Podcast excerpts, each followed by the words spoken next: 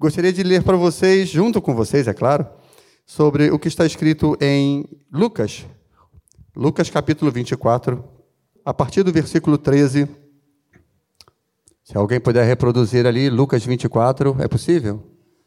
Ou não? Vamos ouvir esse barulhinho de Bíblia, é tão gostosinho, né? Muito bom. Diz assim, 13, 24, 13. E eis que no mesmo dia, um dos dois deles, discípulos, para uma aldeia que distava de Jerusalém 60 estágios, ou seja, 12 quilômetros, cujo nome era Emaús. Iam eles falando entre si tudo aquilo que haviam sucedido. E aconteceu que, indo eles falando entre si e fazendo perguntas uns aos outros, o mesmo Jesus se aproximou e ia com ele, mas os olhos deles não estavam estavam como que fechados, porque não o reconheceram. E eles lhe disse: Quais, Que palavras são essas, caminhando trocais entre vós? E por que estáis tristes? Respondendo-lhes um, cujo nome era Cleopas, disse-lhes: És tu só peregrino em Jerusalém e não sabe as coisas que nelas têm sucedido nesses dias? E ele lhes perguntou: Quais? E eles disseram: Aquele é de Jesus Nazareno, que foi homem profeta, poderoso em obras e palavra de Deus e de todo o povo, e como os principais os sacerdotes e os príncipes o entregaram à condenação e morte e o crucificaram. E nós esperávamos que ele fosse quem remisse Israel. Mas agora, sobre tudo isso, já é o terceiro dia desde que as coisas aconteceram. É verdade que também algumas mulheres dentre nós se maravilharam, as quais de madrugada foram ao sepulcro e, não achando seu corpo, voltaram, dizendo que também tinham visto uma visão de anjos, dizendo que ele vive. E alguns, de nós, e alguns dos que estavam conosco foram ao sepulcro e acharam assim, como as mulheres haviam dito, porém a ele não viram. E ele lhes disse: Ó oh, nécios e tardos de coração, para crer tudo o que os profetas disseram. Porventura não convinha que o Cristo padecesse essas coisas e entrasse na sua glória? E começando por Moisés e todos os profetas, explicava-lhes que o que se achavam em todas as escrituras. E chegaram a uma aldeia onde, iam, onde eles iam, e onde e ele fez como quem ia passar de longe. E eles o constrangeram, dizendo: Fica conosco, porque já é tarde e já declinou o dia. E entrou então para ficar com eles. E aconteceu que, eh, e aconteceu que estando com ele à mesa, tomando o pão, abençoou, partiu-lhe e lhe deu. Abriram-se-lhe os olhos e reconheceram, e desapareceu-lhes. E disseram um ao outro: Porventura não ardia em nós o nosso coração pelo caminho nos falava e não nos abria as Escrituras. E nessa mesma hora, levantando-se, tornaram para Jerusalém e acharam congregados os onze e, e os que estavam com eles, os quais diziam: Ressuscitou verdadeiramente o Senhor e já apareceu a Simão.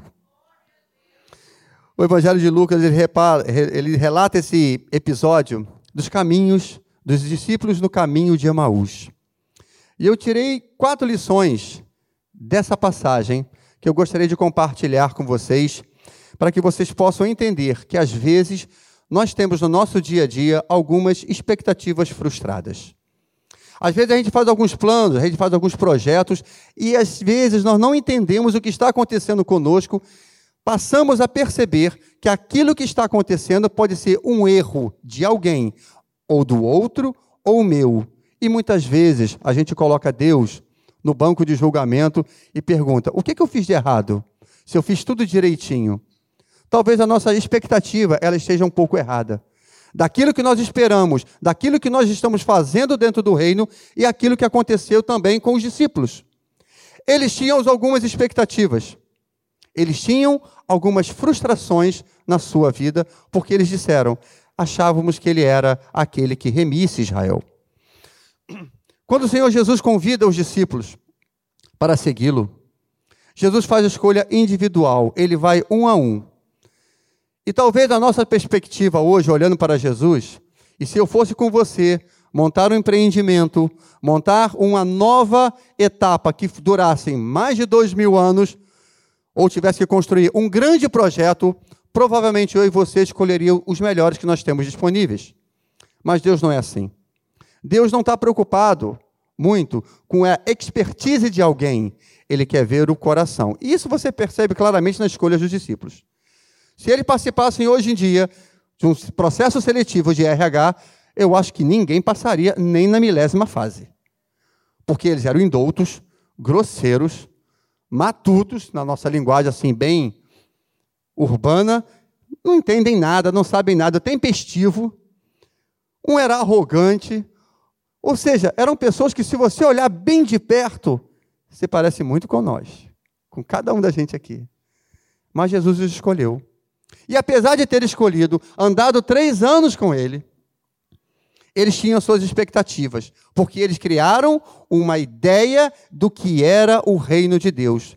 Hoje nós estamos vivendo uma crise de identidade muito grande na nossa sociedade, porque o cristão hoje, nós cristãos, estamos criando algumas expectativas. Fazer o certo para dar certo, porque Deus abençoa o que faz certo. Será? Será que esse é evangelho que nós temos visto na palavra de Deus, o que Deus pregou para os discípulos e pregou para nós? É exatamente isso que está aqui. Se você fizer o certo, se você for um bom marido, se você for um bom pastor, se você for um bom empregado, você nunca vai ficar desempregado, os seus filhos serão bênção. É verdade isso? Eu acredito que não. Então, eu gostaria de descortinar para vocês algumas expectativas frustradas que você esteja tendo. Não é porque a promessa foi feita, você apenas entendeu a promessa de uma forma dentro da sua expectativa. Esses discípulos, eles estavam fazendo como num plantio. Imagina você que você vai ter que fazer alguma plantação. Na nossa casa, a gente estava comendo um dia uma tangerina ali na varanda, e tem um jardinzinho. E uma das sementes lá caiu ali no, no, no jardim e brotou. E a Raquel chegou lá, olhou assim: ah, vou botar aqui, vamos ver se Raquel, o negócio vai crescer aqui, né? Mas vamos embora. Ah, eu vou embora. Então, plantou bonitinho. E aí teve uma outra que cresceu, ela botou num vaso. E aí aquele negócio começou a crescer, o negócio está grande, já está crescendo, eu estou tendo que arrumar aquele negócio lá, estou podando porque o carro vai passar, e os espinhos da laranja, né, irmão? Cada um. E a gente está ali, meu Deus do céu, tangerina, perdão. E eu fiquei assim, meu Deus, e agora? Então, qual era a minha expectativa? Zero. Mas agora que nasceu, eu quero. Gerou uma expectativa em mim. Certo? Mas você sabe quanto tempo leva para uma tangerina ou uma laranja da semente e ter a sua primeira colheita? Quanto tempo? Alguém chuta? Não, sem Google, sem colar. Vai, alguém. Quantos? Sete anos? Sete anos falaram aqui. Quem dá mais e quem dá menos? Três anos, três anos. Quatro. Quatro. Dois anos. Já colou lá, não, né? Olha lá, dois anos. Dois anos para você botar a sementezinha lá e pá, começar a dar tangerina. Qual é a minha expectativa quando eu planto tangerina, gente? É ter o quê? Tangerina. Mas se por um acaso eu trocasse a semente da tangerina, que é muito parecida com a do limão e com a da laranja, eu teria um outro resultado, correto? Eu estou lá esperando tangerina e vem laranja. Eu estou esperando um pouco de laranja, vem limão. Talvez a nossa expectativa esteja, em primeiro passo, escolher as sementes certas. Escolher as sementes saudáveis. E é possível que, de repente, quando você faça a sua colheita, a sua expectativa, a sua plantação, você tenha algumas tempestades, algumas pragas que vêm no seu pé de laranja, e que ele venha, de repente, a frustrar você. Ou às vezes você, como é no caso do terceiro caso, você plantou laranja e vem tangerina. Mas se você plantar alface, aquela sementezinha de alface, quanto tempo leva para o alface crescer? sem Google. 15 dias. 15 dias já tem alface. Uma laranja, dois anos. Duas semanas, dois anos. Eu posso fazer um paralelo para as nossas vidas, que a gente espera plantar, às vezes, laranja e queira colher alface no mesmo tempo. Aqueles discípulos, eles estavam fazendo exatamente isso. Eles estavam com as suas expectativas no alface. Mas Deus falou assim: é laranja. leva mais tempo. Que você possa entender, querido, que o que Deus te deu, a semente que Ele te deu, Ele é o Senhor da vida. O plantador, quando ele coloca a semente na terra, ele não faz mais nada além de botar nutriente para aquela e descansar. Ele não vai a noite toda olhar o que, que cálculo matemático ele vai fazer, qual é a química que ele vai fazer. Ele não tem, porque o processo da vida já está ali. Portanto, se os seus sonhos eles estão sendo colocados no tempo, peça a Deus para te revelar qual tempo. Para que você não gere expectativas frustradas e você venha abandonar a tua horta daquilo que Deus te deu, da semente que Deus te deu, para que você possa colher aquilo que Deus te deu. Muitos de nós esperamos muitas expectativas dos nossos filhos. Eu sou um deles, eu sou o primeiro a falar. Eu espero, e fica uma carga às vezes pesada nos nossos filhos. Porque eles ficam, eu fico criando expectativa. Porque, porque meu filho tem que ler a Bíblia. Vamos lá, olha só, cara, vamos, vamos orar, vamos fazer o devocional. De joelho todo mundo. Ah, não, tô, Deus me ouve sentado.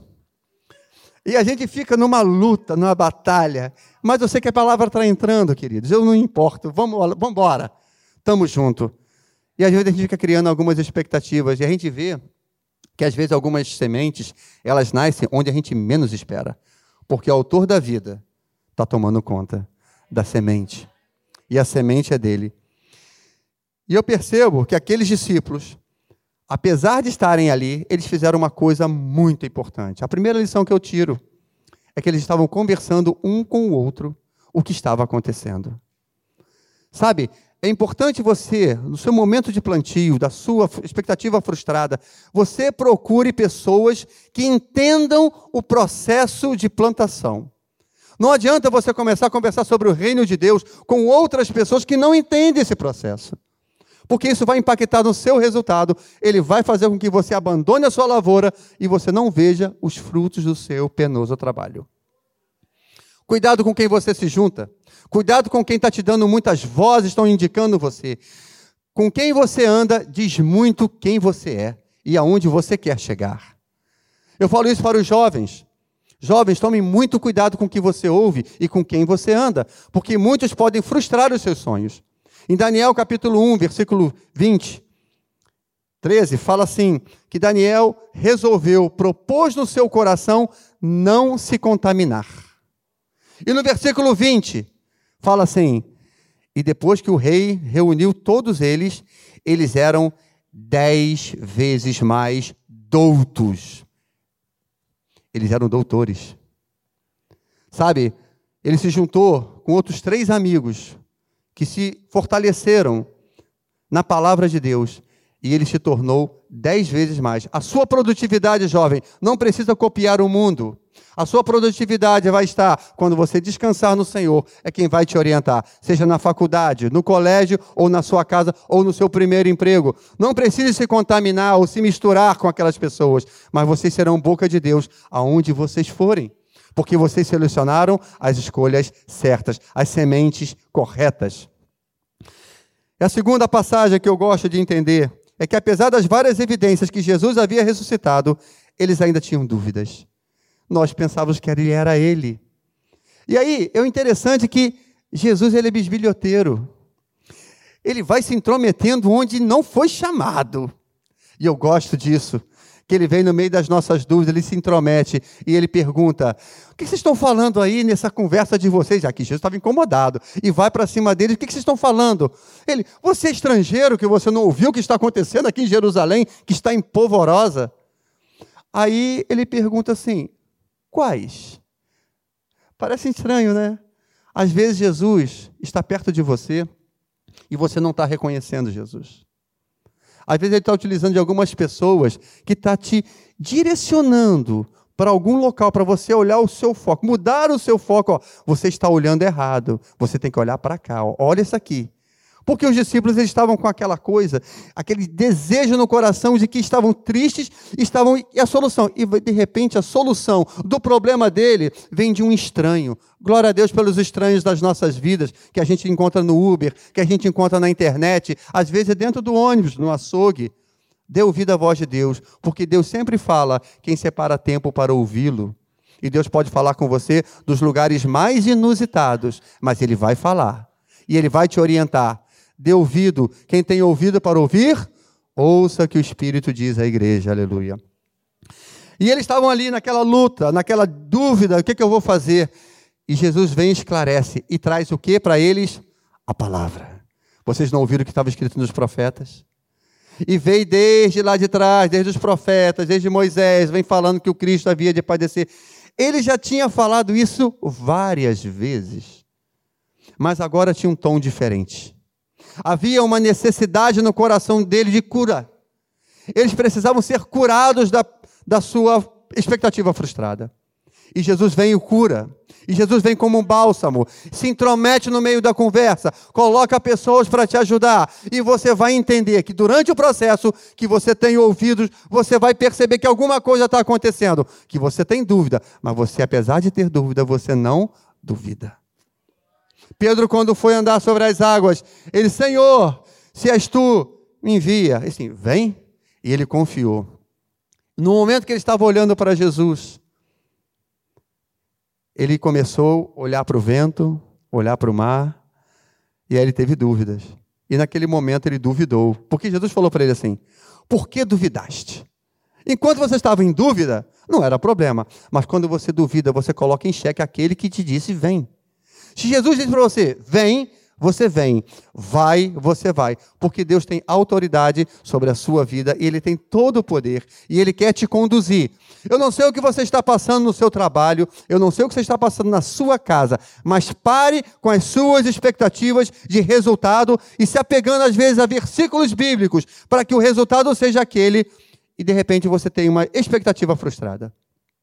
E eu já tive muitas expectativas frustradas por causa disso. Eu acho que a maioria de nós eu achava que Deus iria fazer assim, mas de repente aconteceu diferente. Eu achava que eu seria promovido, eu fui demitido. Eu achava que por eu fazer as coisas certas, ter uma boa alimentação, eu me cuidar, eu ir para a academia, eu fazer tudo direitinho, eu não contrariaria um câncer.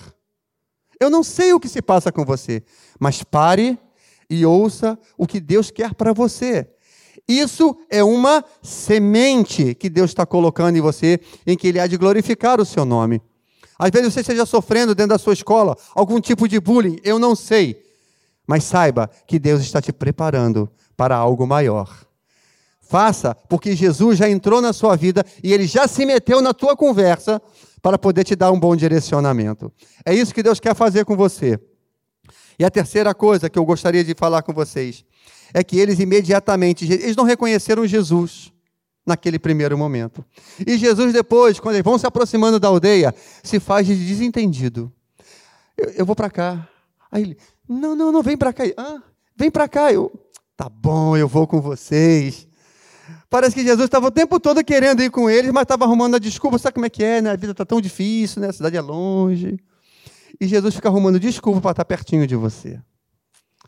E naquele momento, no partir do pão e no compartilhar, eles o reconheceram. Como tem a nossa música, é no partir do pão e compartilhar. Esse é o verdadeiro mistério que Deus quer para nós. A gente reparte o pão e compartilha. Talvez nós estejamos primeiro comendo, antes de compartilhar. Assim foi com Eva. Comeu primeiro e depois deu para Adão. Sabe, queridos, Deus quer que você compartilhe aquilo que Ele te deu as bênçãos que Ele tem te dado precisam ser multiplicadas. Em todas as áreas, não estou falando financeira, em todas as áreas. Seja mais generoso, seja mais educado, seja mais carinhoso, seja mais crente, seja mais cristão. Que olhem para você e vejam a identidade de Cristo. Não mais o Sancler, não mais o Marcos, não mais. Bota o seu nome aí. Não mais, mas Cristo Jesus. É isso que Deus quer revelar. Que quando ele repartiu o pão, eles reconheceram, sabe por quê? Porque uma voz vinha caminhando o tempo todo com eles. E eles falaram: não era assim que acontecia conosco, não era a nossa voz. Dentro de nós havia algo queimando, a gente não estava entendendo, mas agora sabíamos que era ele.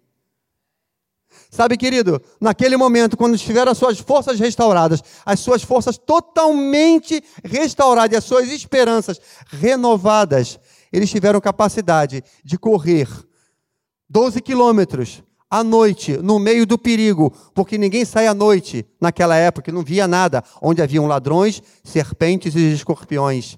Quando você tem a palavra de Deus com a sua esperança renovada, você enfrenta o perigo. Você não tem medo de caminhar daqui, se for o caso, até o Barra Shopping, que são 12, 13 quilômetros. Você pode trafecar tranquilamente, ir para lá. Não é de Uber, não, era a pé. Era correndo. Você imagina? Correndo, enfrentando perigos. Eu não sei qual é o perigo que você tem enfrentado e quais são os medos que tem falado ao seu coração. Mas saiba que com a sua renovação das suas forças e da sua esperança, você pode alcançar lugares mais altos.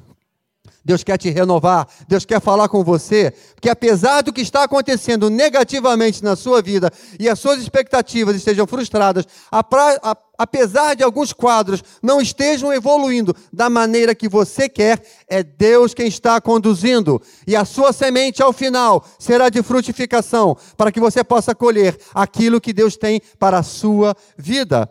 Deus tem te chamado para você ser grande no reino de Deus, porque você pertence a Ele. Não jogue fora a sua esperança. Os discípulos estavam ainda com a informação antiga. Eles estavam ainda, ele morreu. Alguns até viram, tem um boato aí que até viram, que acham que ele ressuscitou. Mas no coração deles, Jesus ainda estava morto.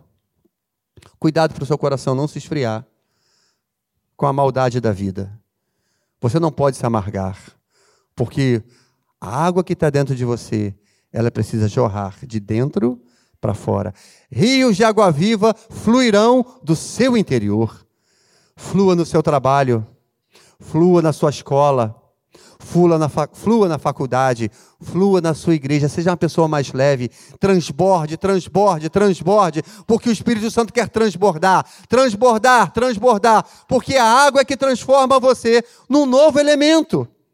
A água vem transformar você, mas é no partir do pão, é na comunhão dos irmãos, como o pastor falou. Não adianta você ficar em casa, assistir Cristo em casa. Às vezes é necessário e às vezes a gente entende. Mas é nesse comunhão, nesse afiar, como diz, né? Em todo tempo um amigo, né? Tem, é, em todo tempo ama o amigo, mas há amigo mais chegado que o irmão. E tem também aquele outro que fala assim: assim como o ferro afia o ferro, um amigo afia outro amigo. No churrasco, quando você passa assim uma faca na outra, ela fica afiadinha. Falei churrasco, né? Ó, a pessoa já brilhou o olhinho. ela afia. Você precisa do seu irmão para que você possa ser afiado. Você precisa do seu irmão, não é, ele não é o seu oponente. Ele é o seu irmão que Ele está te afiando para que você possa entender que Deus é na sua vida. Ele é a lixa que você precisa para chegar melhor no céu, para cumprir melhor o seu propósito, para que você possa ser uma melhor semente, para fazer uma melhor semeadura e uma melhor colheita. Eu vi uma vez uma pregação que dizia que nós temos que ser crucificados em Cristo. E muitas vezes você pode se crucificar Primeiramente, você vai lá e prega os seus pés. Depois você estica uma mão e prega a outra mão. Mas para que você não corra o risco, e você não tem como pregar essa outra mão, o outro irmão precisa fazer isso. Para isso que serve o seu irmão, para te deixar você na cruz. Porque se você não tomar a cruz de Cristo e não segui-lo, você não é digno. Nós não estamos brincando nós estamos em guerra. Você não está brincando, você está em guerra. E o diabo não está brincando com você e nem com a sua família. Estamos vivendo tempos difíceis, tempos de escolhas difíceis, tempos de dizer e qual lado nós estamos. Que você possa entender que nessas demandas da vida, escolha o melhor lado, escolha o lado da vida, porque o Senhor tem te chamado para que você possa produzir para que você venha sorrindo, cantando e chorando enquanto semeia. Mas você vai trazer os seus feixes jubilosos, a sua família vai vir junto nesse feixe, o seu trabalho vai vir junto nesse feixe, e as suas bênçãos serão faladas, serão nominadas, todas, uma a uma, Conta quantas bênçãos o Senhor já fez na sua vida. O Deus tem te chamado para que você possa prosperar. Coloca o nome da sua família, coloca o nome do seu, do seu amigo que você tem orado. Essa semana eu perdi um comandante, faleceu aos 43 anos. E foi muito difícil para nós. Da empresa, ele é malaio, e ele teve um ataque do coração em casa. E ele teve uma experiência muito difícil a bordo, em que ele mudou de um navio e tentou implementar a regra dele num outro navio. E naquele momento ele via muitas coisas que estavam erradas da visão dele, que precisavam ser corrigidas. E naquele momento ele começou a praticar e aplicar a norma da empresa. O comandante anterior, que o sucedeu, era um cara mais tranquilo, levava mais na amizade, relacionamento mais de seis anos no navio, então tinha outro relacionamento. E as pessoas já trabalhavam já quase que por música, como a gente costuma dizer, a bordo. E de repente, todos se rebelaram contra aquele comando, a ponto de nós sofrermos uma denúncia no nosso cliente. E foi muito difícil, ele ficou sem entender o que, que aconteceu. E eu sentei na sala com ele, conversei com ele, ó, aconteceu isso, mas por quê? Por causa disso, disso, disso. Ele, não, não, não foi isso não. Então, vamos lá. Você tentou implementar o seu jeito. E o seu jeito, ele é bom. Mas a maneira como você tentou implementar não foi mais adequada. Vamos mudar um pouquinho? Vamos trazer mais pertinho as pessoas para que elas trabalhem por você, para que você entenda qual a diferença de autoridade e poder. E conversamos durante longo, longo dois, dois meses. E ao final, a própria tripulação falou: Nossa, mudou da água por vinho. E ele veio no último dia, quando ele foi embora, ele falou assim: Nossa, eu estou muito grato pela oportunidade que eu tive de mostrar realmente que eu não era essa pessoa. E ali eu consegui falar com ele algumas coisas. Não preguei para ele aceitar Jesus, mas eu espero que ele tenha visto Jesus em mim pelas atitudes que eu estava trabalhando e pelos princípios que a palavra diz. Porque a gente não sabe que as pessoas possam ler você e não somente aquilo que você fala. Pregai a tempo e fora de tempo, com ou sem palavras. Você precisa ser íntegro. Você precisa fazer aquilo que Deus chamou para você fazer. E eu entendo que eu tenho um projeto missionário ali naquela empresa, que tem muita gente de outro país. Como Deus me trabalhou comigo em 2010, quando eu fui para a Coreia com a Raquel, em que as pessoas, Deus falou conosco, eu vou te levar a lugares onde o Deus dele é o dinheiro. Eles nunca ouviriam falar de Jesus, mas Deus nos plantou lá para falar de Jesus. Sabe, querido, se você está onde você está, tem um propósito. Ali é o seu campo de semeadura. É ali é o seu laranjal.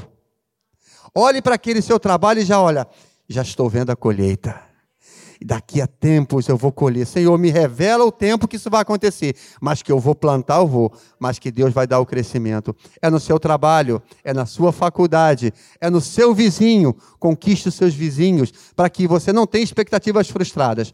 Porque Jesus sempre tem a última notícia. E ela é sempre boa, perfeita e agradável. Lancemos sobre Deus toda a nossa ansiedade, porque Ele tem cuidado de nós. Toda ansiedade é um pouco de incredulidade. Porque você quer ter o controle. Abra mão do controle. Deixa Deus direcionar a sua vida. E só ouça a sua voz. Vai para cá. Vem para cá.